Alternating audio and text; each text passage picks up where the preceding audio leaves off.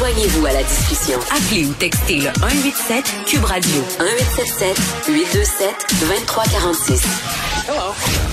Gab Caron est là. Salut Gab. Salut. Les Parisiens qui vont devoir se mettre au végétarisme? Oui, en fait, ce qui se passe, là, c'est que la ville de Paris veut imposer deux repas végétariens par semaine, euh, ce qui est une ou et une alternative végétarienne pour les trois autres jours dans ces restaurants d'ici 2027. Mais là, attention, c'est pas tous les restaurants de Ah, la capitale. parce qu'il y aurait des manifestations, je pense, dans les rues parisiennes. Ben oui, il y aurait des émeutes euh, un peu partout. En fait, les restaurants concernés, ben il s'agit de 1300 cantines parisiennes et ça, ça inclut euh, ce qu'on pourrait appeler tout ce qui est gouvernemental. Donc, euh, par exemple, les établissements scolaires, les restaurants solidaires qui reçoivent des subventions, l'équivalent de nos CHSLD, les cafétérias qu'on peut retrouver dans les différents établissements des bureaux de la ville. Donc, c'est pas vraiment là tous les restaurants de la capitale française, mais vraiment tout ce qui est, si on veut, sous la gouverne de la municipalité. Et c'est quand même 30 millions Mm. de repas qui sont servis par an dans ce réseau-là. Pourquoi on prend cette décision-là maintenant?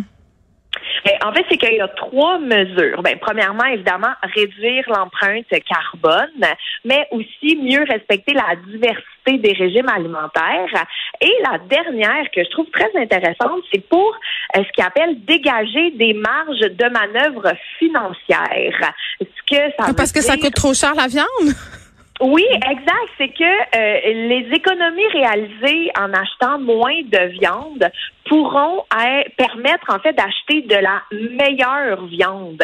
Donc de la viande par exemple de qualité euh, supérieure ou encore produite en France. Donc euh, ça réduit les coûts puis ça permet de réinvestir de façon ben, plus éco-responsable.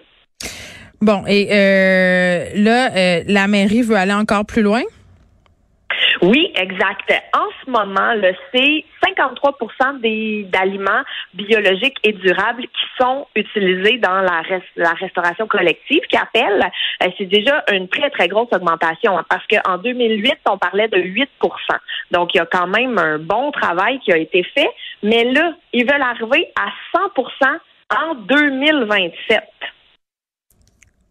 Ils sont rendus plus loin que nous autres. C'est c'est c'est mon c'est mon constat parce que je regarde mettons parce que je pensais pendant que tu me parlais, je pensais au, au menu de la cafétéria de l'école secondaire de ma fille, tu sais, puis Hum, ouais. mettons que c'est pas que c'est pas bon là, mais mais il y a pas trop d'interrogations sur la provenance, euh, le pas manger de viande. Puis tu sais, je trouve ça fou parce que c'est quand même c'est tellement pas cher, je sais même pas comment ils font pour arriver ces cafétérias là, c'est 3 à 5 pièces par repas. Puis t'as un gros repas là avec un breuvage, un dessert, un plat principal, puis c'est 3 4 pièces. Donc, euh, Mais- je sais pas comment ils font, là, mais je pense pas qu'ils ont les moyens de s'acheter de la viande bio ou le végétarisme, ça serait peut-être une bonne option pour avoir des, des, des légumes euh, bio puis des, des trucs plus santé. En tout cas, je sais pas, je réfléchis tout. Ben oui, tu as absolument raison. Puis aussi peut-être, puis moi aussi là, je réfléchis à voix haute, Mm. mais peut-être que ça permettrait justement d'avoir un petit peu moins de junk food, puis de nourriture qui est un petit peu plus facile. Écoute, moi je repense au repas qu'on avait quand j'étais à l'école secondaire. Là, je veux dire, tout était cuit sur place, mais on savait très bien que tout arrivait congelé. Ah oui? Mais tu sais, tout arrivait clairement congelé dans des grosses boîtes, c'était mis dans la friteuse, puis euh, c'était réglé. Là. Même nos petites galettes à l'avoine dont tout le monde capotait là-dessus, tu sais, c'était pas de la première qualité, disons ça comme ça. Non, effectivement. Puis quand tu regardes aussi euh, des fois des repas de garderie qui me faisaient dresser les cheveux de sa tête, là, donner des soupes à des enfants, puis c'est tout. Ben non, ben non, ben non, ben non, ben non, ben non, ça n'a pas d'allure. Puis ce qui est intéressant aussi, c'est pour contrer justement les les les euh, carbones, là, l'effet carbone, euh, voyons l'empreinte carbone, je vais Oui. le dire, c'est qu'ils veulent aussi consommer, mais plus euh, localement. Donc, en ce moment, en moyenne, les aliments sont, vont être cherchés dans un rayon de 650 kilomètres. Mm. Et là, eux, ils veulent réduire ce rayon-là à 250 km de la capitale. Donc, encore une fois, mais c'est des produits locaux. On encourage l'achat local, on encourage les fermiers et les agriculteurs euh, de la région. Donc, tu sais, à long terme, c'est vraiment super intéressant pour euh, l'économie et le consommateur. Ah, de la vision, c'est ce que ça prendrait en éducation. Là, Monsieur Roberge, qui a des liens avec la France puis qui écrit des lettres sur les walks, qui devrait peut-être euh, parler de végétarisme à la place. Euh, des chevaux islandais qui pourraient répondre à mes courriels. J'aime tout. J'aime tout dans, Ben, dans cette proposition. Ben écoute, Geneviève, si tu as la chance aussi d'aller voir la vidéo qui vient avec cette proposition-là, je pense que je l'ai regardée 80 fois avant qu'on se parle. C'est sublime. Et ce n'est pas une blague. Hein. C'est très, très, très important de le préciser. C'est un vrai service qui existe. Donc, on propose que des chevaux islandais se chargent gratuitement de composer vos réponses automatiques d'absence euh, par courriel dans un service qui vient d'être lancé par l'Office du tourisme islandais. Mais c'est quoi? Ils payent sur le clavier puis ça fait des lettres au hasard? Euh, absolument. C'est exactement ça le concept. Mais voyons. Ils ont installé des claviers géants et le cheval va allègrement aller marcher sur le clavier pour composer des réponses du genre jjjjjjj.k et ce Mais c'est super, les le gens comprennent. euh, ben, les gens comprennent pas que tu es en vacances. Là. Ils pensent que tu es possédé du démon.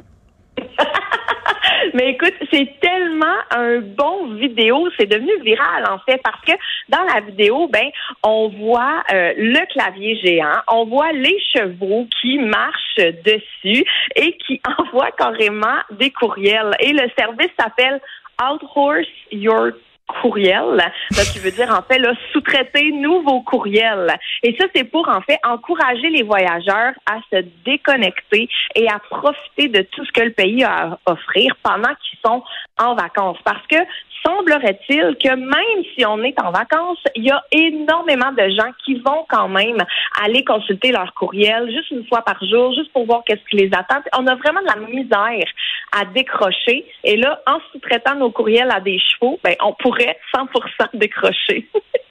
C'est épouvantable, mais, mais j'aime tout dans cette fausse bonne idée.